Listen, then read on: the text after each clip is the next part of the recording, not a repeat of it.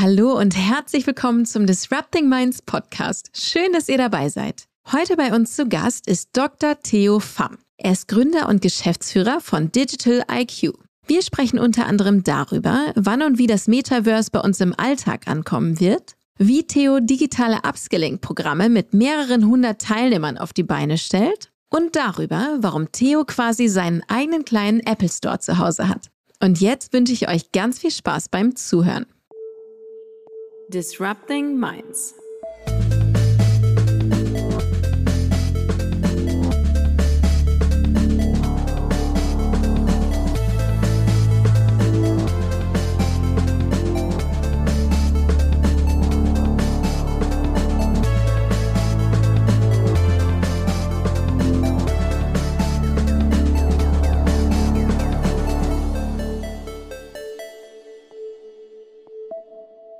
Hallo Theo, herzlich willkommen zum Disrupting Minds Podcast. Hi Sandra, freue mich sehr, dass wir es heute mal schaffen. Ja, ich mich auch total. Das ist ja eigentlich eine Gegeneinladung, kann man sagen, weil ich war ja auch schon mal in deinem tollen Podcast zu Gast. Da haben wir sogar äh, einen Videopodcast gemacht, in München noch. Ähm, muss gerade in meinem Hirn kramen, wie lange es her ist, aber es ist schon ein bisschen her. Genau, sind schon ein paar Jahre her. Äh, heute nehmen wir ja remote auf, ähm, wobei ich ja auch immer sehr gerne in Hamburg bin. Ähm, vielleicht nehmen wir dann einfach mal die Fortsetzung äh, in Hamburg auf, wenn ich mal wieder vor Ort bin. Das ist eine Top-Idee und hiermit verabredet, würde ich sagen. Erzähl doch bitte noch mal kurz für alle, äh, die dich noch nicht kennen, falls es da jemanden gibt. Wer bist du und was machst du? Genau, ich bin Theo. Ich würde mich als, ja, ich sag mal, äh, digitalen Trendforscher bezeichnen oder auch einfach als äh, sehr neugierigen, interessierten Menschen.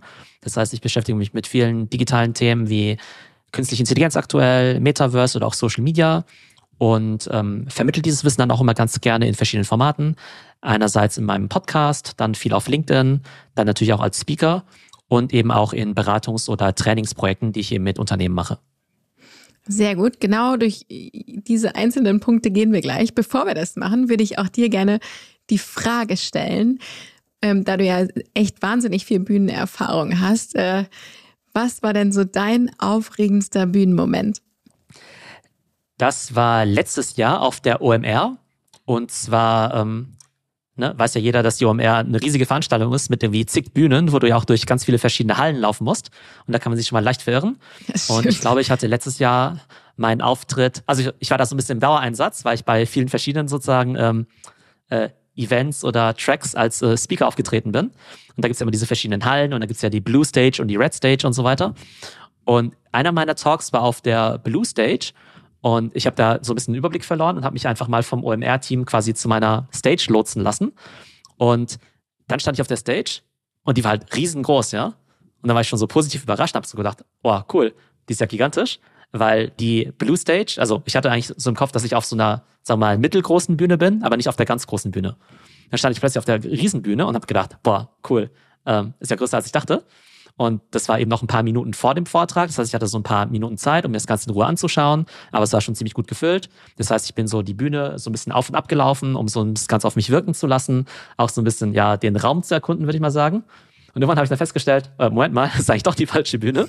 Ich war, bin dann nämlich auf dieser, doch auf der Riesenbühne gelandet und man hat mich quasi auf den falschen, äh, ja, auf den falschen Stage irgendwie gelotst. Nice. Und wahrscheinlich hat sich das Publikum auch gedacht, äh, was ist denn das für ein Typ? Macht er hier gerade den Technik-Check? Warum rennt der eigentlich hier so die ganze Zeit auf dieser Bühne rum? da war zum Glück gerade eine Pause. Und ähm, das war natürlich ein bisschen äh, ja, amüsant, glaube ich, ähm, für die Leute, die das gesehen haben, dass ich da so rumgetigert bin. Und auf der anderen Seite musste ich dann irgendwie ganz schnell dann zum anderen Ende des Gebäudes ähm, oder der OMR, um dann auf meine tatsächliche Stage zu kommen. Ähm, aber es hat zum Glück alles noch gut geklappt. Oh Gott sei Dank. Aber wie hat sich das für dich angefühlt? Ähm, also im ersten Augenblick ganz cool, als ich halt diese riesen Bühne gesehen habe. Und dann irgendwann, ach so, oh, Moment mal, das ist jetzt peinlich. Okay, sch schnell, schnell weg durch den äh, Hinterausgang. Und bist du dann noch rechtzeitig auf die richtige Bühne gekommen? Ja, genau, das hat dann noch gut geklappt. Aber immerhin, dann weißt du jetzt schon mal, wie das Feeling ist. Äh, bin ich gespannt, ob wir dich dieses Jahr auf der Großen sehen. Genau, ja. Kleiner Appell hier, Appell ans OMR-Team. Witzig, Theo, ähm, ich muss überlegen, du bist, glaube ich, mindestens der Dritte in diesem Podcast, der ähm, bei der Frage nach dem aufregendsten Bühnenmoment äh, von äh, der OMR-Bühne erzählt. Okay, ja. Ähm, also jeder ja, hat andere, jeder hat andere Geschichten, aber Ja, war eine besondere Veranstaltung. Genau, ist natürlich eine super Veranstaltung und bei mir äh, war es dann eher ein bisschen äh, das Chaos, äh, was es spannend gemacht hat. Aber nicht durch dich verursacht, insofern kann man da wahrscheinlich dann schnell auch entspannt weitermachen. Ähm, Theo, wir kommen zu unserer ersten Kategorie. Brennstoff. Was ist aktuell dein persönlicher Brennstoff? Also was treibt dich um, was treibt dich an, was bewegt dich? Also aktuell beschäftige ich mich ganz viel mit dem Thema künstliche Intelligenz, wie viele andere wahrscheinlich auch. Ich glaube, ich mache es besonders aus zwei Aspekten. Zum einen, weil ja diese ganzen neuen künstlichen Intelligenz-Tools ja sehr viel, ja, ich sag mal, die Produktivität erhöhen. Und das finde ich eben deshalb spannend, weil ich ja selbst auch Content Creator bin, ich ja selbst einen Podcast mache, ähm, ich selbst ja quasi so eine Mini, ich sag mal, ja, Media Company bin, äh, oder das zumindest versuche. Und ähm, das heißt, diese ganzen Tools helfen mir selbst natürlich bei meinen ganzen internen Abläufen. Und gleichzeitig finde ich es natürlich auch total spannend, wie sich eben auch ja sozusagen der Arbeitsablauf oder das Berufsleben äh, eigentlich von uns allen eben verändert, wenn es jetzt eben diese sehr nützlichen Assistenten gibt, die uns manche Aufgaben ja, extrem gute abnehmen können und uns da vielleicht sogar 90 oder 95 Prozent der Zeit ersparen. Und was nutzt du da selber? Ganz vieles. Also klar ähm, benutzen, also die drei häufigsten würde ich sagen, sind natürlich ChatGPT für Texte, dann zum Beispiel Midjourney zum Erstellen von Bildern. Aber was ich auch ganz gern mag, ist das Tool Synthesia. Und damit kann man ja solche digitalen Avatar-Videos machen. Das bedeutet, ich kann jetzt quasi einfach einen Text erstellen und die eben in diese Avatar-Software quasi äh, ja, reinfüttern. Und dann kannst du irgendwie sagen, hey, ich hätte jetzt gerne einen weiblichen oder einen männlichen Sprecher, irgendwie in der und der, ja, was ich, die so und so aussehen sollen. Ähm, du kannst eine Sprache auswählen, Deutsch, Englisch, Französisch, Chinesisch. Und dann sprechen die dir halt den Text, den du eingegeben hast, sehr, sehr realistisch halt äh, auf. Und das finde ich einfach total spannend, weil ähm, natürlich ja Unternehmen das total gut benutzen können, aber auch selbst ähm, äh, habe jetzt quasi, bin jetzt schon dabei, meinen eigenen Avatar halt quasi zu bauen. Das heißt, ich schicke dann äh, sozusagen Greenscreen-Aufnahmen von mir rein und die bauen dann den Avatar. Und jetzt könnte ich zum Beispiel sagen, okay, wenn ich jetzt einen Podcast aufnehmen wollte oder ein Online-Video, dann muss ich gar nicht mehr selbst vor der Kamera stehen, sondern ich muss nur noch die Texte quasi eingeben und dann spricht quasi mein äh, alter Ego, mein digitales, diesen Text auf. Und ähm, das funktioniert schon erstaunlich gut und da bin ich eben gerade am Experimentieren. Ja, witzig. Für was für für was für Use Cases quasi nutzt du das oder kannst du dir auch zukünftig vorstellen? Ähm, genau, also nehmen wir mal an, ich mache jetzt einen Online-Kurs über, weiß nicht, über Social Media oder über Online-Marketing oder sowas, ne? Dann ähm, genau, dauert es natürlich extrem lange, den selbst zu erstellen, ne? wenn ich die ganzen äh, Inhalte erstellen muss, die Skripte erstellen muss und so weiter. Dann muss das Ganze ja aufgenommen werden, editiert werden und so. Und bei jedem dieser einzelnen Schritte könnte natürlich jetzt ähm, können natürlich solche Tools eben sehr stark helfen. Jetzt könnte ich aber so einen Kurs irgendwie vielleicht in einer, zwei, vielleicht zweieinhalb Sprachen eben gut darstellen. Ähm, aber ich könnte den jetzt auf keinen Fall jetzt, keine Ahnung, auf, äh, weiß nicht, Dänisch machen oder sowas, ja, oder mhm. auf Spanisch oder sowas, ne? Und wenn ich jetzt zum Beispiel einmal die Inhalte schon erstellt hätte, dann wäre es halt relativ einfach, ähm, diese Texte dann auf Spanisch zu übersetzen, aber dann von einem spanischen Avatar sprechen zu lassen. Das heißt, so kannst du halt deine Inhalte ziemlich gut, äh, ja, auch internationalisieren. Sehr cool. Metaverse ist ja auch ein Riesenthema, mit dem du dich sehr lange, sehr intensiv befasst hast. Ähm, ist das äh, immer noch eins, das dich sehr stark umtreibt? Ähm, auf jeden Fall. Ich glaube, da gibt es auch gewisse Schnittmengen, weil beim Metaverse geht es ja viel darum, dass es ja, dass ja, sich Menschen ja durch digitale Welten bewegen, digitale Welten wie zum Beispiel Online-Games ähm, oder solche 3D-Experiences, äh, äh, vielleicht auch Virtual oder Augmented Reality. Und dafür musst du ja auch ganz viele digitale Assets bauen. Das heißt digitale Welten, Gegenstände, Avatare, Charaktere und so. Und ähm, wenn die Erstellung von diesen digitalen Assets halt super aufwendig ist, dann gibt es logischerweise jetzt auch nicht so viele digitale Welten oder so viele Sachen, die du mal da machen kannst. Und wenn wir jetzt eben diese ganzen künstlichen Intelligenz-Tools haben, die uns vielleicht auf Knopfdruck irgendwie, was nicht, digitale Welten dann bauen können, dann glaube ich, wird es da auf jeden Fall sehr schnell eben sehr große Fortschritte geben. Ähm, und das Coole ist halt auch, dass dadurch eigentlich jeder von uns eben so ein Creator werden kann, ne? Weil wenn du jetzt zum Beispiel eine Vorstellung davon hättest, wie jetzt deine Fantasiewelt aussehen möchte, ne? Du willst jetzt gern das äh, Sandra-Verse, ne? Das Sandra-Verse aufbauen, dein eigenes Metaverse. Klingt schon mal gut. Dann hast du ja vielleicht äh, selbst total gute kreative Ideen, aber bist jetzt vielleicht kein bist jetzt keine Illustratorin oder keine 3D-Designerin oder keine Programmiererin. Und mit diesen Tools könntest du halt relativ schnell selbst deine eigenen Ideen umsetzen. Das heißt, da kommt es dann eher auf deine Kreativität an, als darauf, dass du diese ganzen Tools und das Handwerkszeug jetzt irgendwie äh, von der Pike auf gelernt hast. Und das finde ich einfach total aufregend, weil einfach, glaube ich, viele Menschen sozusagen das, was in ihrem Kopf drin ist, das, was sie an Kreativität und Fantasie haben, viel besser ausleben können, als in der Vergangenheit der Fall war, wo du vielleicht dachtest, Mensch, ich habe jetzt so eine coole Idee, aber ich weiß eigentlich nicht, wie ich es umsetze oder ich müsste irgendjemandem ganz viel Geld dafür zahlen. Jetzt ist das klar, dass du das kennst und dich äh, damit auskennst, weil du dich ja immer mit allem, was so am Puls der Zeit ist, äh, beschäftigst. Da, darauf möchte ich gleich noch kurz zu sprechen kommen. Aber was glaubst du, wie lange wird es dauern, bis das Metaverse wirklich so bei allen angekommen ist? Ich glaube, da kommt es ganz stark auf die Definition an. Also manche stellen sich unter Metaverse ja immer nur Virtual Reality vor, ne? So diese Vision, die auch so ein Mark Zuckerberg hat. Ähm, andere sehen Metaverse viel breiter. Ähm, so sehe ich das zum Beispiel auch und würden sagen, hey, solche Online-Games oder Communities wie Roblox oder Fortnite ähm, ist, ist eigentlich auch schon Teil des Metaverse. Ne? Das heißt, mhm. überall, wo wir uns quasi interaktiv durch irgendwelche digitalen Welten bewegen. Und wenn du jetzt sagst, naja, äh, Metaverse ist irgendwie nur Virtual Reality, dann würde ich sagen, kommt es niemals, ja, oder vielleicht erst in zehn Jahren. Also ich glaube, da wird es tatsächlich noch sehr, sehr lange dauern, bis diese ganzen Virtual Reality Brillen wirklich so marktreif sind, so dass es Spaß macht, die zu benutzen, so dass die relativ günstig sind und auch vom, ja, von der, von der Hardware her eben soweit sind. Ähm, aber wenn du jetzt sagst, naja, Metaverse sind im Prinzip halt auch die Leute, die diese Online-Experiences machen, dann gibt's ja heute schon hunderte Millionen von Leuten, die das eben machen bereits, dann könntest du sagen, naja, das Metaverse ist eigentlich schon da. Das heißt, irgendwie reine Definitionssache. Ähm, genau, also ich würde sagen, also, also von eins bis zehn würde ich sagen, sind wir mindestens schon mal auf äh, Stufe fünf oder sechs vom Metaverse. Und da gibt's eben dann noch einige Ausbaustufen für die Zukunft. Was glaubst du denn, was für Jobs es später mal geben wird? Also wir haben ja auch schon mal drüber gesprochen, dass es ja das Metaverse nochmal ganz andere Möglichkeiten bringen wird.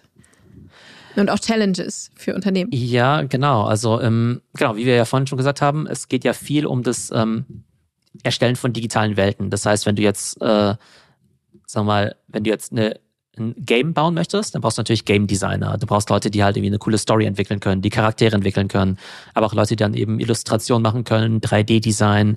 Ähm, vielleicht gibt es innerhalb von deiner Welt irgendwie auch noch eine eigene Ökonomie.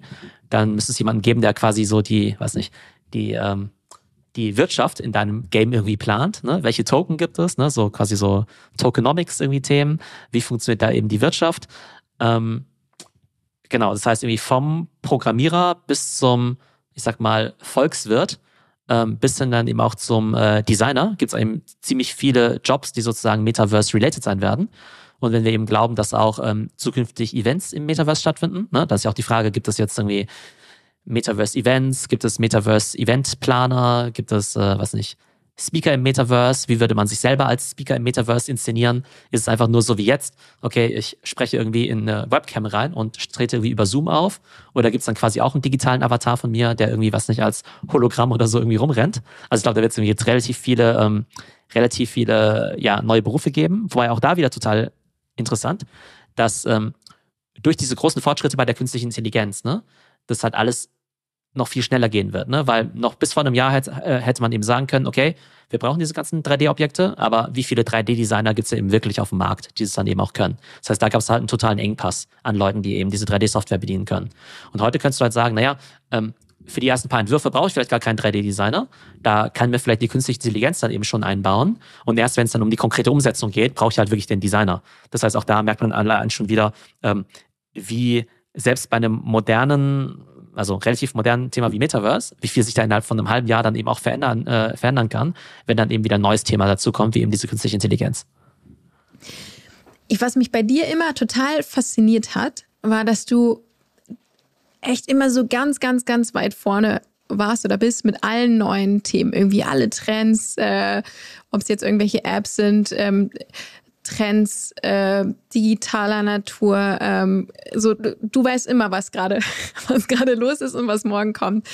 Wie wie kommt das? Was woher ziehst du die Information und überhaupt was was was reizt dich so daran? Also ich glaube, ich war schon als äh, Kind immer relativ äh, technikaffin und auch recht neugierig. Das heißt, ich habe natürlich immer alle Arten von, was ich, Spielkonsolen und so weiter gekauft und mit Videospielen und Gadgets und so rumgespielt. Bin ja selbst auch äh, privat riesiger äh, Apple-Fan und habe so einen halben Apple-Store bei mir zu Hause irgendwie rumstehen. äh, oder einen ganzen. Ähm, ne, genau, aber von daher macht mir das immer ziemlich viel Spaß. Und mich aber interessiert aber auch halt immer der der wirtschaftliche Hintergrund. Ne? Das heißt, wenn jetzt sowas kommt wie künstliche Intelligenz oder Metaverse, möchte ich halt einerseits als Endverbraucher wissen, okay, macht das jetzt wirklich Spaß oder ist es nur so ein Hype? Und dann im zweiten Schritt zu verstehen, was können eigentlich Unternehmen damit anfangen? Ne? Also wie können jetzt Unternehmen künstliche Intelligenz einsetzen? Sollten Marken jetzt im Metaverse auftreten und wenn ja, wie? Das heißt, ich schaue mir immer so diese beiden Perspektiven an, einmal aus der ähm, sozusagen Endverbraucherperspektive, dann eben aus der, ähm, ja, äh, ich sag mal, wirtschaftlichen Perspektive. Und wobei ich dazu sagen muss, ähm, ich bin jetzt ja, ich bin jetzt ja Millennial, ja, ähm, also gerade so noch. Und bis vor 10, 15, also ne, vor 10 Jahren oder so, war man als Millennial, war, war, war man ja, gehört man ja zu den Jungen. Und heute ne, gibt es ja die Gen Z. Das heißt, auch heute gibt es jetzt tatsächlich so ein paar Themen, wo ich dann wahrscheinlich auch schon zu alt bin. Und da muss ich da zum Teil manchmal auch so nachfragen, muss ich mir manchmal auch so jüngere Menschen suchen und mal fragen, äh, okay, wie genau funktioniert jetzt eigentlich dieses, dieses und jenes irgendwie auf TikTok oder sowas? Oder was macht ihr eigentlich den ganzen Tag auf Roblox oder in irgendwelchen Online-Games? Das heißt, ähm, auch da fühle ich mich dann teilweise auch schon wieder ein bisschen alt und muss das mich dann auch in so, in so Themen auch tatsächlich so reinfuchsen, ja. Okay. Ja, sehr spannend. Und ähm, wie gestaltest du so deinen Tag? Also woher ziehst du, hast du für dich irgendwas, ähm, irgendein bestimmtes Vorgehen, wie du immer am Puls der Zeit bleibst? Ähm, genau, also ich glaube, ähm, gerade wenn du auch ein ja, so Research machst oder auch Content Creator bist, dann ist natürlich total wichtig, dass du die richtige Information halt konsumierst. Und ich nehme an, ich beschäftige mich jetzt gerade mit drei Themen, mit künstlicher Intelligenz, Metaverse und Social Media. Dann muss ich natürlich erstmal herausfinden, was sind weltweit die besten Quellen für diese Themen. Und das könnten eben äh, Twitter-Accounts sein, denen man folgt, ähm, also irgendwelche Experten, das könnten Podcasts sein oder eben auch bezahlte Newsletter. Und dann ist es dann eben so, dass ich halt versuche, für jedes dieser drei Themen ich sag mal, die 50 besten Quellen zu identifizieren. Ne? Das heißt, da, und viele davon sind kostenlos, ähm, manche davon sind dann eben auch kostenpflichtig, wo man dann eben bezahlte Memberships dann eben hat. Und dann versuche ich die für mich so zu sortieren, dass ich halt irgendwie verschiedene E-Mail-Inboxen habe, wo ich zum Beispiel eine Inbox habe nur für Newsletter, die was mit künstlicher Intelligenz zu tun haben. Und eine Inbox nur für Metaverse und eine irgendwie nur für Social Media.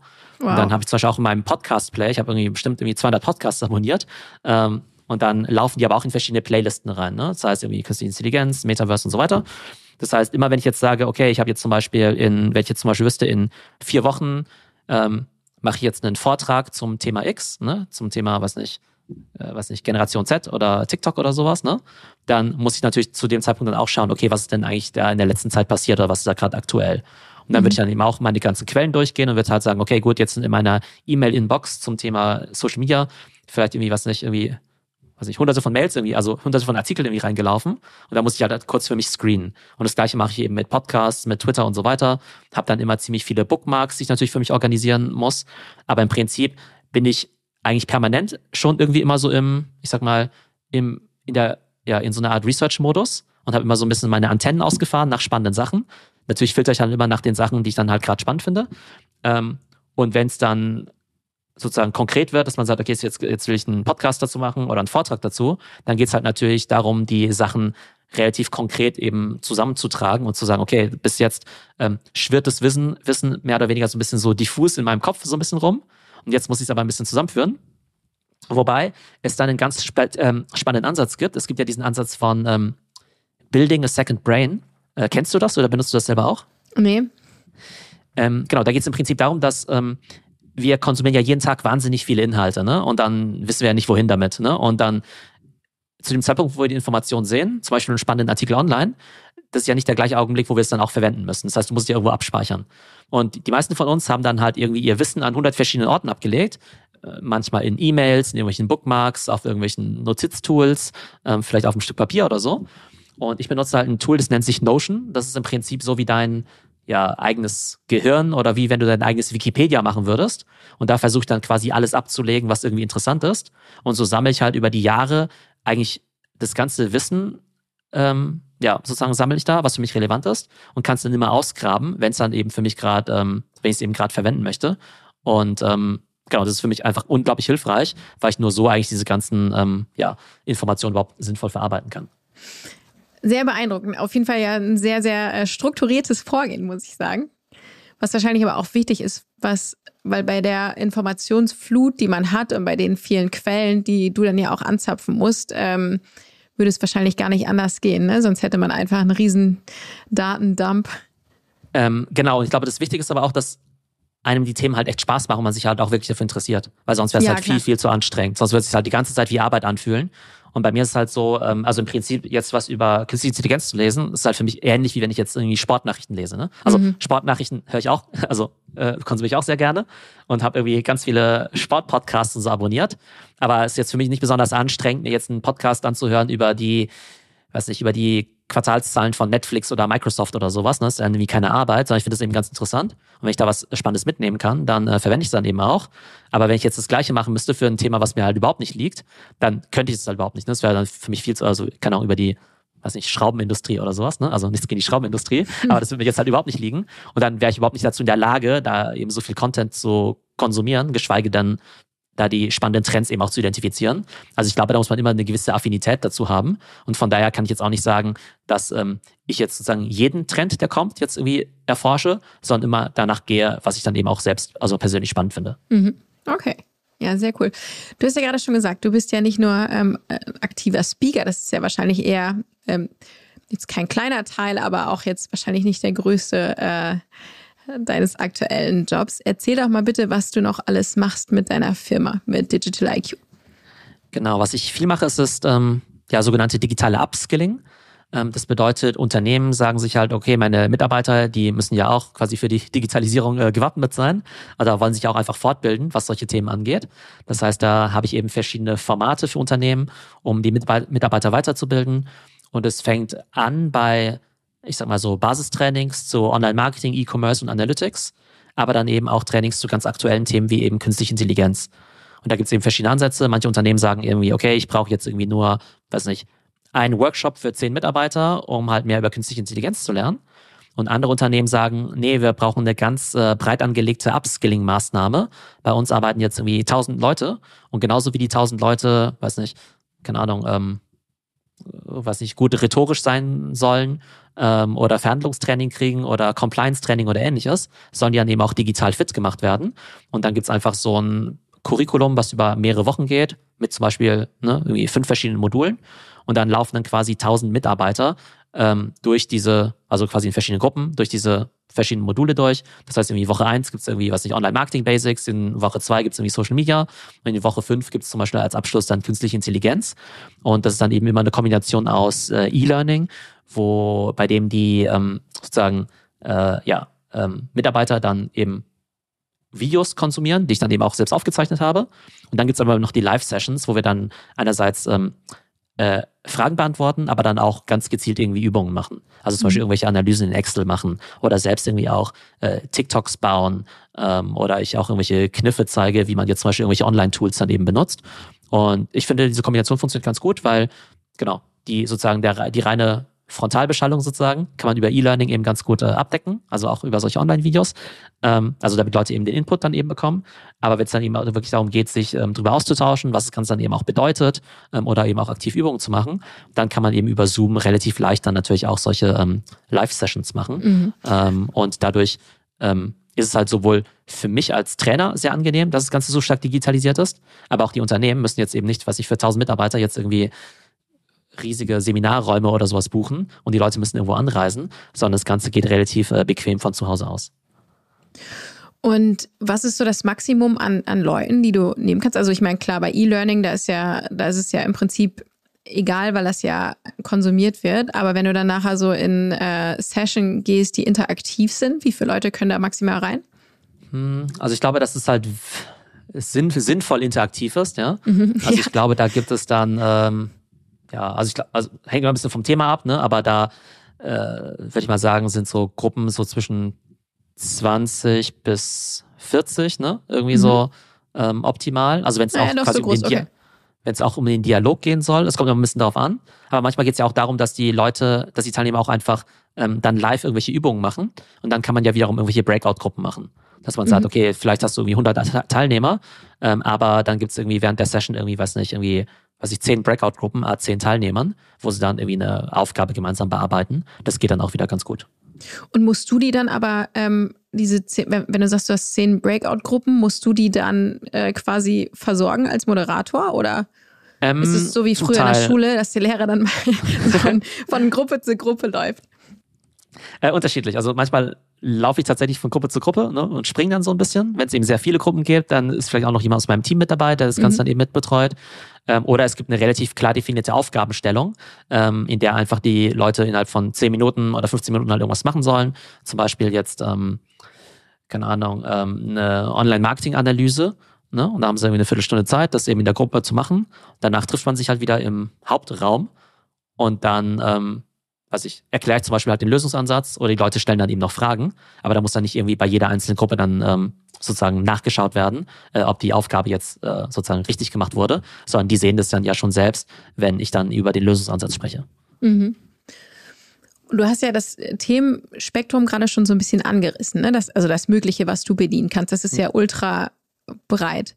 Würdest du sagen, dass das äh, Gros tatsächlich so Digital Upskilling ist im Sinne von, also wirklich so eine, so eine breite Basis für alle zu schaffen, in ja auch teilweise dann sicherlich großen Unternehmen, bei denen der Hintergrund der Leute sehr heterogen ist? Ähm, unterschiedlich. Also genau, ich habe, also genau, Digital Upskilling ist ja sozusagen eines, äh, sozusagen, also Digital Upskilling wäre eben, sagen wir mal, eher so an die breite, ähm, eine, wer, also richtet sich an eine breite Zielgruppe. Aber mhm. dann gibt es natürlich auch solche Spezialthemen, ne? Dass du natürlich jetzt Marketingabteilungen hast, die sagen, hey, äh, unsere Leute, die wissen eigentlich schon total gut Bescheid über, sagen wir mal, die normalen Themen. Aber jetzt ist halt sowas wie Metaverse irgendwie total neu. Oder künstliche Intelligenz oder vor zwei, drei Jahren TikTok oder sowas, ne? Und dann arbeite ich dann eben auch mit diesen Teams zusammen, um zu schauen, okay, gut, wie, was, wie genau sollte jetzt eine TikTok-Strategie für euch aussehen? Oder mhm. wie könnt ihr jetzt künstliche Intelligenz äh, einsetzen, um eure, weiß ich, um eure Prozesse irgendwie zu optimieren? Ne? Das heißt, da gibt es halt auch immer verschiedene Ansprechpartner. Das heißt, die einen, die wollen halt wirklich sagen, okay, wir wollen es halt irgendwie eher äh, relativ ein bisschen allgemein haben für eine breite Zielgruppe. Und dann gibt es eben auch wieder diese Leute, die sagen, hey, eigentlich sind wir ja schon, ähm, sagen wir mal, Experten in dem, was wir tagtäglich machen. Aber wir wollen jetzt entweder nochmal einen Deep Dive haben oder eben eine Einführung in eben ganz neue Themengebiete.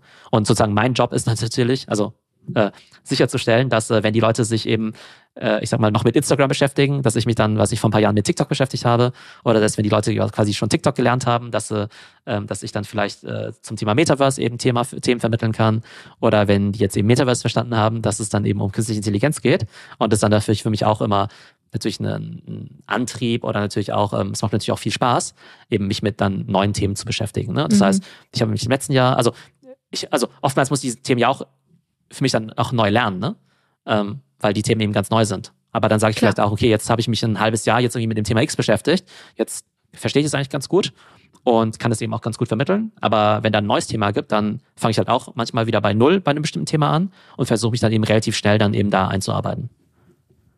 Sehr cool. Also Theo kann ich äh, auch nur jedem empfehlen, ihm auf LinkedIn zu folgen und natürlich seinen Podcast zu hören. Aber es ist wirklich echt immer eine sehr, sehr spannende Quelle für, für die neuesten Sachen.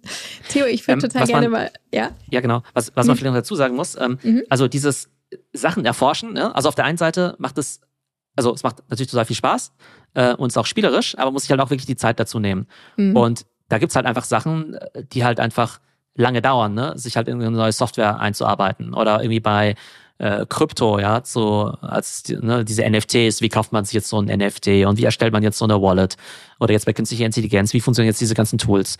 Was muss man jetzt genau eingeben, damit auch der gewünschte Output dann eben zurückkommt? Das heißt, es ist halt schon, also also einerseits muss man halt irgendwie schon ähm, natürlich das Big Picture verstehen, ne, was diese ganzen Trends alle bedeuten. Aber um das halt wirklich gut zu verstehen, musst du halt auch selbst eben Nutzer von diesen ganzen Tools sein und äh, dich dann halt auch da einarbeiten. Ähm, und das möchte ich eigentlich auch gerne immer allen auch so mitgeben, dass es halt wie eine Sache ist, ich sag mal aus der Zeitung, in Anführungszeichen, jetzt über irgendwas zu lesen, aber das Verständnis ist halt einfach viel, viel tiefer, wenn man dann eben selbst äh, auch diese ganzen Sachen dann eben auch nutzt. Ne? Also es hilft dir jetzt halt nicht so wirklich viel, jetzt irgendwie äh, in irgendeiner in irgendeinem Report zu lesen, dass äh, TikTok jetzt, äh, weiß nicht, die beliebteste Social Media Plattform ist, wenn du nicht irgendwie selbst schon irgendwie was nicht irgendwie 50 Stunden TikTok mal benutzt hast, um halt wirklich zu verstehen, was jetzt eigentlich so dahinter steckt. Ähm, deshalb würde ich halt immer ähm, Leuten immer empfehlen, äh, so hands-on wie möglich da reinzugehen. Das macht ja auch meistens Spaß. Die Tools sind ja in der Regel auch kostenlos. Und ich versuche dann eben die Lernkurve für die Leute auch so ein bisschen zu beschleunigen, indem ich sage, okay, gut, ich zeige euch, worauf es ankommt mhm. äh, und gebe auch so eine gewisse, ja, Orientierungshilfe bei diesen ganzen Themen, ähm, damit die Leute halt sagen, ja, okay, gut, jetzt gibt es so ein Riesenthema wie künstliche Intelligenz. Ich weiß gar nicht, wo ich anfangen soll. Und ich versuche dann immer so ein bisschen so, äh, ja, eine, eine Starthilfe zu geben. Super. Und wie viele Stunden nutzt du TikTok täglich so? Äh, ich würde sagen unregelmäßig, aber wenn ich da mal drin bin, dann äh, versinke ich da auch so ein bisschen und schaue mir dann plötzlich irgendwie, weiß nicht, äh, irgendwie zig Videos zu irgendwelchen, irgendwelche, weiß nicht, irgendwelche Kochvideos oder sowas an. Mhm. Ähm, also tatsächlich, ähm, ja, ist es auf jeden Fall, äh, auf, auf jeden Fall auch für mich äh, sehr süchtig machend. Und dann, deshalb muss ich das, äh, habe ich auch irgendwie verschiedene ich habe ja vorhin drüber gesprochen, ne, dass ich ja irgendwie sehr viele äh, Geräte zu Hause habe. Ja. Und ich habe unter anderem auch äh, einige Handys und Laptops, wo halt überhaupt keine Apps drauf sind. Ähm, damit ich halt mit denen nicht irgendwie äh, Zeit verplempern kann. Ja, das ist auch schlau.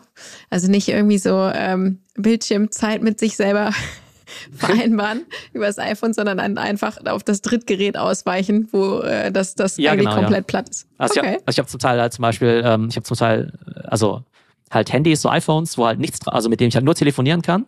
Also mhm. quasi mein Pseudo-Digital Detox. Ähm, oder ich habe zum Beispiel auch ähm, so Laptops, wo im Prinzip nur ähm, wo im Prinzip keine Browser drauf sind oder wo ich halt im Prinzip nur Schreibprogramme drauf habe, wo ich halt einfach nur Ideen niederschreibe und ich gar nicht die Möglichkeit habe, jetzt damit ins Internet zu gehen oder irgendwelche Spiele zu spielen. Das finde ich total schlau. Das überlege ich gerade für mich selbst. mach, mach mal. Sollte man, brauche ich eigentlich, ja, aber weil es tatsächlich wird man ja auf jedem Device immer abgelenkt. Das ist ja so. Und dann kannst du jetzt ja. irgendwie ein Fokus-Ding reinpacken oder nicht und trotzdem blinkt dann irgendwo was auf. Ähm, wenn du wirklich so konzentrierst, äh, konzentriert dir mal Zeit wegpacken willst, finde ich das wirklich einen sehr schlauen Ansatz. Ähm, Theo, ich würde gerne noch mal ganz kurz auf deinen Werdegang zu sprechen kommen. Wo kommst du eigentlich her? Wo bist du geboren? Born and raised in? Genau, im schönen Karlsruhe. Ja, das mhm. ist in äh, Baden-Württemberg. Ähm, hab dann ähm, genau Wirtschaft studiert in Mannheim, dann auch eine Zeit lang in Frankreich, auch noch in England. Ähm, habe aber so relativ klassisch studiert, habe dann auch promoviert. Ähm, Welches Thema? Und habe dann äh, Spieltheorie, also angewandte Spieltheorie. Ah. Wow. Ähm, aber angewendet damals auf Internetmarktplätze und auf Online-Poker und so weiter, ähm, weil das dann damals während meiner Promotion auch so gerade meine Leidenschaft war, irgendwie Online-Poker zu spielen. und ähm, genau, und dann ähm, genau, und dann habe ich halt, und also ich habe eigentlich relativ ich sag mal, klassisch studiert. Also insofern, dass ich halt irgendwie ne, studiert und promoviert habe, aber damals auch relativ klassische Vorstellungen gehabt vom so vom Berufsleben. Ne? Und dann mhm. fand ich halt damals, wie viele BWLer oder Wirtschaftsleute, äh, fand ich halt irgendwie so aus die Unternehmensberatung irgendwie ganz spannend, habe es natürlich dann auch ausprobiert in Praktika und so weiter. Habe dann mal herausgefunden, dass es eigentlich nicht so für mich ist. Ähm, so vom Lifestyle her und so, aber vielleicht auch von der Arbeitsweise, ähm, genau, war vielleicht nicht so meins. Ähm, und habe dann direkt nach der Uni dann aber, oder nach der Promotion, habe ich dann auch ein ähm, ein E-Commerce-Startup dann eben gegründet in Berlin ähm, und habe dann eben auch verschiedene so digitale Stationen gemacht, auch im Bereich äh, Media und Venture Capital, auch bei Pro7 Sat1 zum Beispiel. Ähm, also ich habe also verschiedene Sachen aus, äh, war dann auch eine Zeit lang auch Professor an der Hochschule. Das heißt, ich habe verschiedene Sachen ausprobiert, also sowohl Startup als auch Corporate und Beratung und Hochschule und Professur und so. Und fand das eigentlich immer alles ganz spannend, aber dann auch nur für eine kurze Zeit. Ähm, und habe mir dann irgendwann gesagt, naja, also für mich ist halt besonders wichtig, halt viel persönliche Freiheit zu haben und eben auch mir jeden Tag eigentlich aussuchen zu können, ähm, mit welchen Themen ich mich auch beschäftige und meinen Tag selbst gestalten zu können. Also so ein hoher Grad an Autonomie war mir eben ganz wichtig. Und auch wenn viele von diesen anderen Stationen, die ich vorher gemacht habe, eben total spannend waren, ähm, war man doch relativ stark fremdbestimmt. Mhm, und klar. von daher habe ich dann irgendwann so, ähm, war sozusagen mein letzter richtiger Job, in Anführungszeichen, war irgendwie als Professor. ähm, und habe dann irgendwie angefangen, dann irgendwann so ein bisschen halt so dieses ganze Thema so, ich sag mal so, Podcasting und Content Creation und LinkedIn und so zu machen, mich dann eben auch selbstständig zu machen, mit eben Unternehmen dann eben auch selbst zusammenzuarbeiten. Ähm, und es war dann einfach so ein gewisser Übergang, so also ein paar Jahre, ähm, wo ich einfach nach der ja, Hochschule einfach ein paar Sachen ausprobiert habe und dann so ein bisschen so meinen Modus für mich gefunden habe. Wie lange warst du insgesamt äh, festangestellt und seit wann bist du selbstständig? Ähm, festangestellt, also ja, gut, das ist ja immer so ein bisschen also, also so richtig in so einem Konzern fest ange also angestellt, ja. war vielleicht zwei, zwei Jahre lang. Ähm, mhm. Bei ProSieben war das. Ähm, dann Hochschule ist ja so, naja, nicht so richtig angestellt, aber yeah. schon so ein bisschen. Genau. Ähm, aber eigentlich gar, also eigentlich gar nicht so lange. Und jetzt bin mhm. ich aber auch schon seit vielen Jahren dann eben auch selbstständig. Und ähm, genau, habe ein kleines bleiben, Team. Oder? Genau, habe ein kleines Team, was mich bei meinen äh, Tätigkeiten unterstützt. Und das Interessante ist auch, dass ich ähm, quasi dieses Geschäftsmodell, so klassisches ich sag mal so Startup, habe ich mal mhm. gemacht, fand ich auch total spannend, ne, so mit Venture Capital und so und relativ großen, äh, relativ vielen Mitarbeitern und so. Ähm, was ich aber eigentlich spannend finde, spannender finde als Lebensentwurf so für mich, ähm, ist eigentlich das, was so die ganzen YouTuber machen, ne? Dass sie halt sagen, okay, du kannst dich halt auf, durch ein, also auf einem gewissen Level dann eben so ähm, ja, hebeln vielleicht ähm, oder skalieren halt über Social Media und kannst eigentlich mit relativ kleinen Teams eben schon relativ viel machen. Das heißt, ich hätte jetzt auch gar keine Ambition, jetzt ein Riesenunternehmen zu bauen, jetzt irgendwie, was ich mit, äh, was ich von Hunderten von Mitarbeitern und so. Ähm, und auch mit Venture Capital und so. Das habe ich ja quasi in meiner ersten Station gemacht.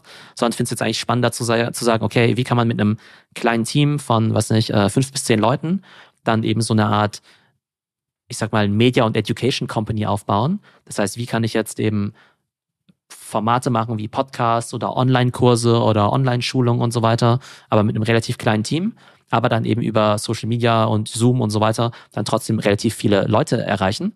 Ähm, weil in erster Linie geht's ja, oder macht es mir auch viel Spaß, einfach ja, relevantes Wissen mit vielen Leuten zu teilen. Mhm. Und da hatte ich zum Teil den Eindruck, dass es an der Hochschule gar nicht so ein effizienter Kanal ist, weil du dann doch nicht so viele Leute erreichst. Ne? Du kannst halt nur die Leute erreichen, die ja zufällig in München an dieser Hochschule eingeschrieben sind und das war es eigentlich schon.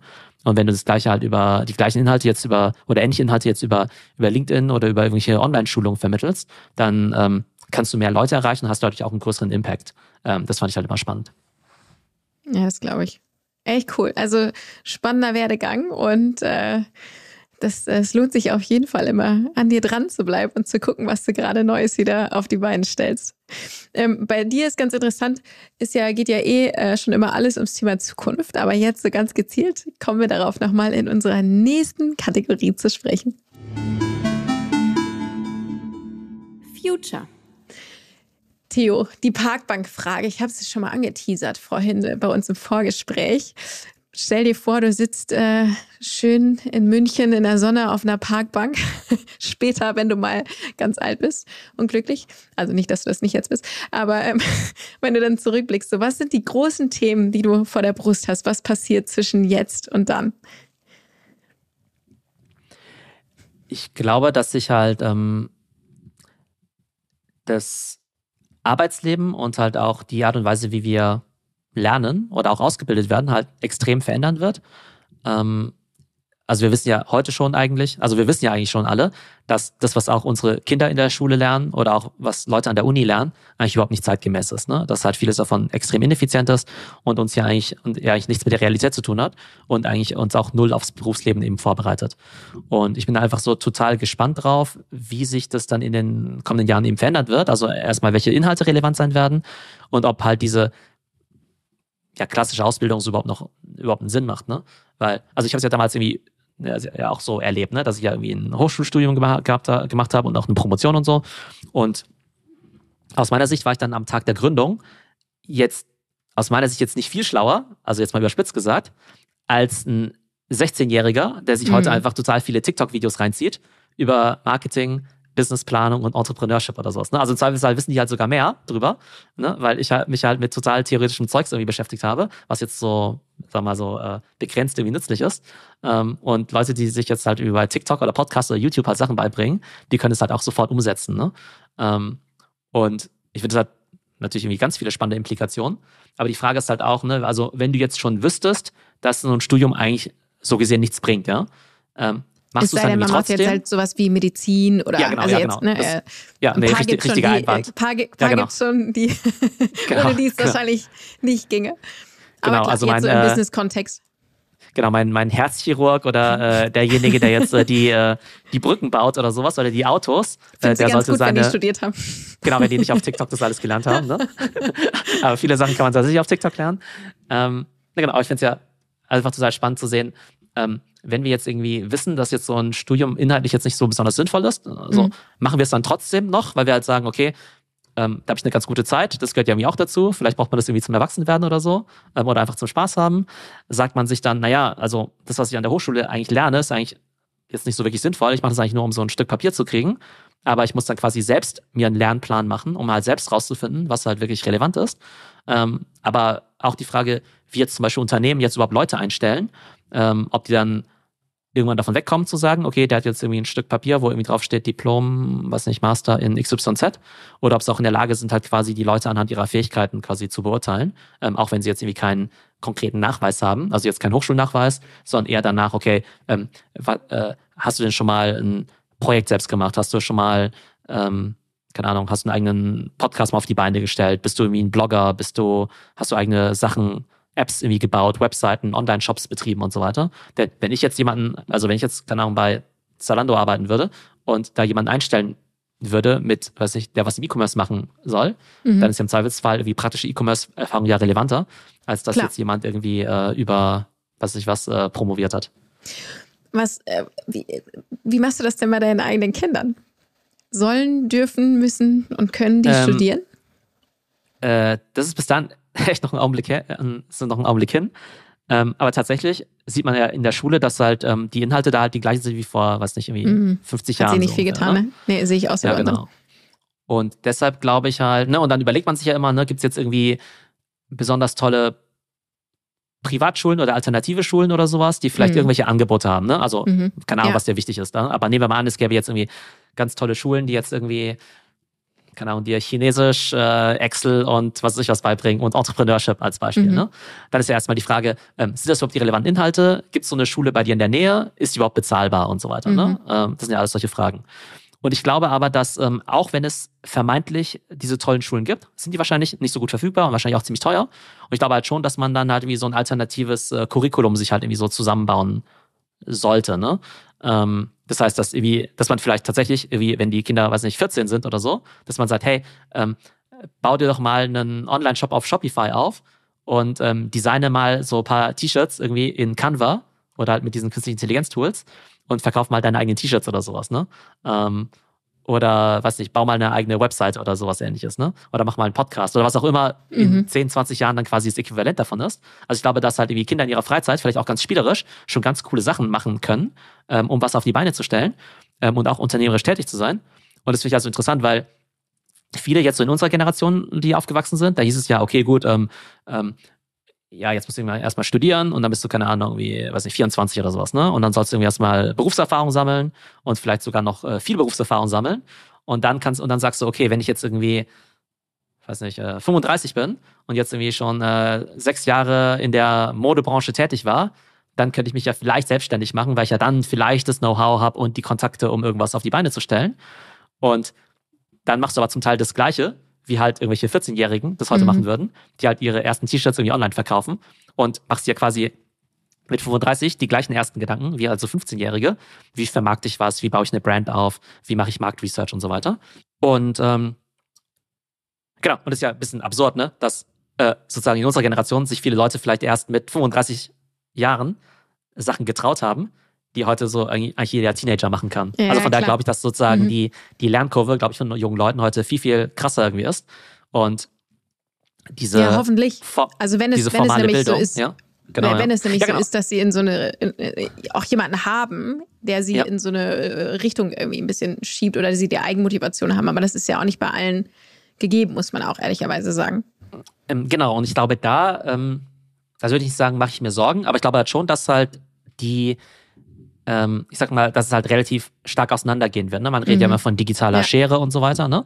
Und also, ja, ist natürlich, also A ist ja eh klar, dass jetzt Leute, die jetzt irgendwie, sagen wir mal, aus wohlhabenderen und gebildeteren Verhältnissen kommen, die haben ja eh immer Vorteile. Das ist ja eh schon der Fall. Mhm. Aber was ich halt glaube, was jetzt kommen wird, ist das, nehmen wir an, du hast jetzt zwei Personen.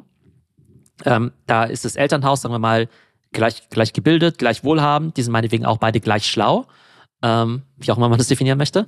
ähm, aber die eine Person, die konzentriert sich, die verlässt sich halt total auf den traditionellen Bildungsweg. Und die andere Person, die macht halt nebenbei schon immer irgendwelche Sachen und programmiert irgendwie schon rum und kennt sich mit künstlicher Intelligenz aus und macht nebenbei schon so unternehmerische Sachen. Dann sind es halt eine und dieselben Personen. Aber ähm, ne, ich glaube, die eine also lernt einfach deutlich schneller, ist auch viel, viel selbstständiger. Das heißt, die eine ja. ist eher so passiv und sagt halt eher, oh, ich muss jetzt irgendwie gute Noten schreiben und hoffentlich mhm. werde ich dann mal, komme ich dann mal bei weiß nicht, da bei der Unternehmensberatung rein oder sowas oder bei der Anwaltskanzlei ähm, und die und sind immer eher so passiv, glaube ich, und so ein bisschen fremdbestimmt. Und die anderen, glaube ich, sind halt schon viel ähm, unternehmerischer und äh, machen dann eher so ihr eigenes Ding. Ne? Mhm. Ne? Ähm, ich glaube, da wird es relativ große Unterschiede geben. Ja, glaube ich auch. Wir sind gespannt, Theo. Sag mal, mit Blick auf die Zeit, äh, fürchte ich, müssen wir jetzt schon zu unserer letzten Kategorie kommen. Feuer frei. Feuer frei, bist du bereit? Ja, gerne. Du hast ja einen großen, äh, ich habe dir einen großen Sack mit Fragen geschickt, beziehungsweise Zahlen. Zieh doch mal bitte eine. Ähm, okay. Es darf, auch, es darf auch rascheln. Ja. Okay. Theo, bist du ein Morgenmensch oder eher eine Nachteule? Aktuell leider beides, ja. Was natürlich nicht so gut für die Schlafbilanz ist. Nee. Ähm, prinzipiell bin ich aber sozusagen immer so ganz äh, fasziniert von diesen Frühaufstehern, die ja. halt äh, ne, diese ne, um 5 Uhr morgens aufstehen und dann irgendwie drei Runden Yoga und äh, Morning Routine und Journaling und äh, kalte Dusche und grüner Smoothie oder so. Ähm, also mache ich natürlich jeden Tag genau so. Ähm, aber prinzipiell finde ich es eigentlich ganz gut, früh aufzustehen und dann halt tatsächlich so eine relativ gute Rout Morgenroutine zu haben. Ähm, aber im Alltag kommen natürlich trotzdem mal so Sachen dazwischen, ähm, die das dann eben verhindern. Aber, an, aber tendenziell wache ich immer relativ früh auf, ähm, um dann auch ganz gut in den Tag durchzustarten. Okay. Nächste Frage. Okay. Ähm, du bist in einer Bar. Was bestellst du? Die wollte ich schon immer jemand bestellen. Jetzt hast du das Ding gezogen. Gehst du in Bars? Tatsächlich. Fangen wir von, wir von vorne an. Gehst du genau. in Bars? ähm, also gar nicht so viel in Bars. Ich gehe gern gut essen. Mhm. Und wenn es halt in diesen Restaurants jetzt auch noch eine gute Drinkkarte gibt, dann ist es natürlich Stellen wir perfekt. uns das vor, genau. Genau. Ähm, in letzter Zeit gehe ich halt sehr gern asiatisch essen, zum Beispiel japanisch. Mhm. Und da gibt es dann ja auch immer so ähm, asiatisch angehauchte Cocktails. Äh, manchmal mit, manchmal ohne Alkohol, aber das finde ich dann eben ganz lecker. Ne, dann gibt es halt okay. halt irgendwie den ähm, keine Ahnung, den Gin Tonic mit japanischem Gin oder sowas, ja, oder den äh, Moskau Mule mit irgendwelchen exotischen Früchten. Ähm, sowas finde ich dann ganz lecker. Ähm, mhm. Sowohl in der alkoholfreien Variante als auch in der mit. Ah, sehr spannend. Ähm, Habe ich neulich auch irgendwo mal auf der Karte gehabt, aber äh, mich noch nicht getraut. Also nehme ich als Inspiration sehr gerne mit. Die nächste. Was ist dein Lieblingskleidungsstück? Tatsächlich habe ich auch so ein bisschen diesen, naja, ich sag mal, diesen Minimalismus-Tick. Ähm, dass ich mir halt über Kleider jetzt nicht so viele Gedanken mache. Das heißt, ich habe mir auch einfach ganz so viele Steve bequeme Jobs Sachen. Kleiderschrank. Ja, so ein bisschen, ja. So ein bisschen, 30 ja. gleichen Hoodies oder so? Ja, so ein bisschen, ja. So ein bisschen, ja. Also irgendwie, keine Ahnung, wie, irgendwie X, X, X schwarze Jeans, ähm, dann graue, weiße T-Shirts und so. Also jetzt äh, den Style Award werde ich damit nicht gewinnen. Aber im Prinzip relativ äh, gedeckt minimalistisch. ähm, und ähm, damit alles relativ leicht, leicht verräumt ist und überschaubar. Aber ein guter finde, Hoodie, ein guter ja, Hoodie ist immer eine gute Sache, ja. Voll, oder? Ich finde aber irgendwie trotzdem, da habt ihr Männer das einfacher. Das ist, äh, ich finde. Meinst du nicht? Ähm, Würdest du nicht? Könntest du nicht jeden Tag eine weiße Bluse tragen und eine schwarze Hose, oder? Das, da hast du mich jetzt erstmal komplett falsch eingeschätzt. Wir haben eigentlich hier so, wenn ich hier in die Kamera gucke, einen relativ ähnlichen grauen Pullover. Genau. Stimmt. so ein stimmt, ja. ähm, nee, weiße Bluse äh, trage ich schon ganz lange nicht mehr. Ja. Nee, aber ich finde irgendwie, ich weiß nicht, ich beneide da meinen Mann auch immer, wenn der, ähm, ich finde irgendwie ist es bei Männern einfacher. Ich glaube, weil es einfach nicht ganz so viel nicht ganz so breite Auswahl an, an möglichen äh, Sachen gibt. Das macht es aber auch einfacher. ähm, so, nächste Frage. Hm, was war der schlecht bezahlteste Job, den du jemals hattest? Kann gerne auch mit 14 das Zeitungsaustragen ähm, gewesen sein, falls du sowas gemacht hast. Er war schlecht bezahlt, aber trotzdem super. Und zwar habe ich immer im äh, im lokalen Kino gearbeitet, ja, in Karlsruhe. Mhm. Und ähm, genau, und dann habe ich halt einerseits immer das ähm, Frühstücksbuffet irgendwie morgens aufgebaut, Sonntagmorgens. Und da musste man halt quasi immer das, ne, irgendwie das ganze Frühstück für alle Leute vorbereiten und irgendwie auch die, das, das, das Buffet auf- und abbauen und so weiter. Ähm, aber dann hatten die quasi auch noch immer eine Sommervariante davon und dann gab es halt immer quasi eine Art Open-Air-Kino. Und beim Open-Air-Kino war quasi mein Job, quasi Eintrittskarten zu kontrollieren. Aber das heißt, ähm, ich habe dann einfach halt eine Stunde lang quasi kontrolliert. Und den Rest der Zeit saß ich halt einfach beim Eingang rum und habe mir halt am Open Air Kino einfach den Film angeschaut. Und ähm, genau, und habe das dann halt immer so meine Sommer, manche Sommer damit verbracht. Also gut bezahlt war es nicht, aber ähm, es hat Spaß gemacht. Und äh, damals kann ich mich dann auch noch sehr gut mit Filmen aus. Sehr cool. Das stelle ich mir, das klingt nach einem sehr äh, entspannten Job, muss ich sagen. Äh, Theo, wir kommen schon zur letzten Frage. Was machst du, um den Kopf frei zu bekommen? Du hast ja gerade schon erzählt, fand ich wirklich eine sensationelle Idee und ich überlege gerade, ob ich das auch umsetze, einfach äh, unterschiedliche Devices zu haben, wo man eben nichts drauf hat, aber um so richtig abzuschalten, weil das ist ja wahrscheinlich auch nicht am Laptop, oder? Was machst du da? Ähm, also zum Teil tatsächlich mit, äh, mit Kinderspielsachen, ne? Weil wenn man zum Beispiel mit solchen, was nicht, was mit Lego baut oder auch mit Kapplersteinen oder sowas mhm. ähm, und einfach halt irgendwie nichts, also quasi keine Devices in der sozusagen in der Nähe hat und hat wirklich sagt, okay, ich habe jetzt hier nur diese tausend Holzklötze, was kann ich jetzt mit diesen Holzklötzen bauen, irgendwelche Häuser oder Türme oder sonst was, dann entspannt es halt auf jeden Fall, ne? weil du halt nicht auf irgendeinen Screen guckst. Ähm, das finde ich irgendwie ganz nett. Und auch so, es gibt ja auch so Erwachsenen-Lego, ne? So, weiß nicht, Harry Potter, das Harry Potter Schloss in Lego zu bauen oder so, mhm. ist ja mhm. auch ganz entspannt. Ähm, oder halt tatsächlich auch einfach mal ähm, spazieren zu gehen, aber jetzt irgendwie ohne Podcast dabei zu hören oder so. Mhm. Und einfach mal, ja, so ein bisschen durch die Nachbarschaft zu laufen. Ähm, ja, oder auch einfach irgendwie vielleicht Innenstädte auch zu erkunden, das mache ich auch immer ganz gerne. Ähm, sich einfach da so ein bisschen so inspirieren zu lassen. Also mhm. ich glaube, einfach auch so, ähm, ich glaube, ich glaube einfach Sachen, die so visuell, so ästhetisch sind, finde ich immer so ganz, ganz angenehm. Das heißt, wenn man auch irgendwie in, was ich, in, in äh, netten Cafés ist oder auch netten Einrichtungshäusern oder sowas, ne, das finde ich immer so ganz, äh, ganz gut, um da halt äh, so ein bisschen, ja, runterzukommen und sich auch so ein bisschen zu entspannen. Und den Kopf auch mal ganz woanders hinzubringen, wahrscheinlich, ne? Ja, genau, wobei das mir tatsächlich nicht, äh, ehrlich gesagt, jetzt nicht so sonderlich einfach fällt. Also ich habe bestimmt mhm. schon x-mal versucht, irgendwie zu meditieren, aber irgendwie nie so richtig geschafft. weil dann bei mir im Kopf dann trotzdem halt immer irgendwas rumschwirrt.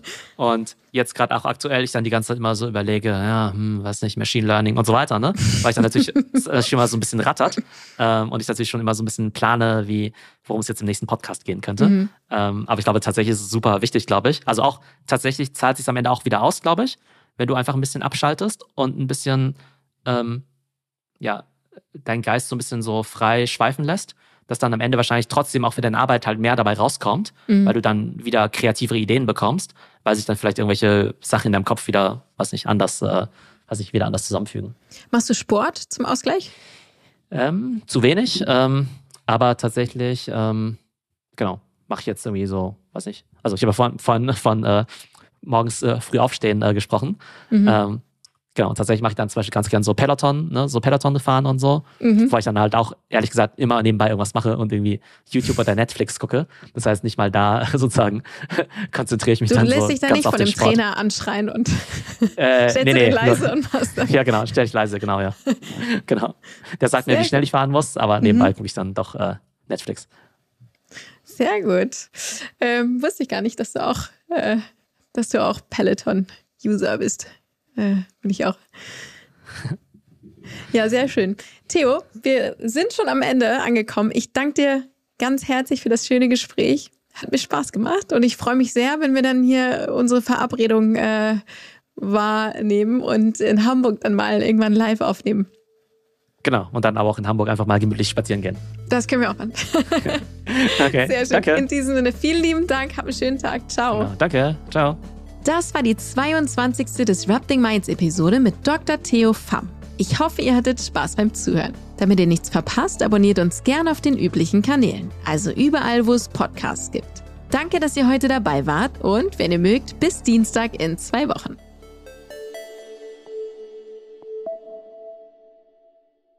Dieser Podcast wird produziert von Podstars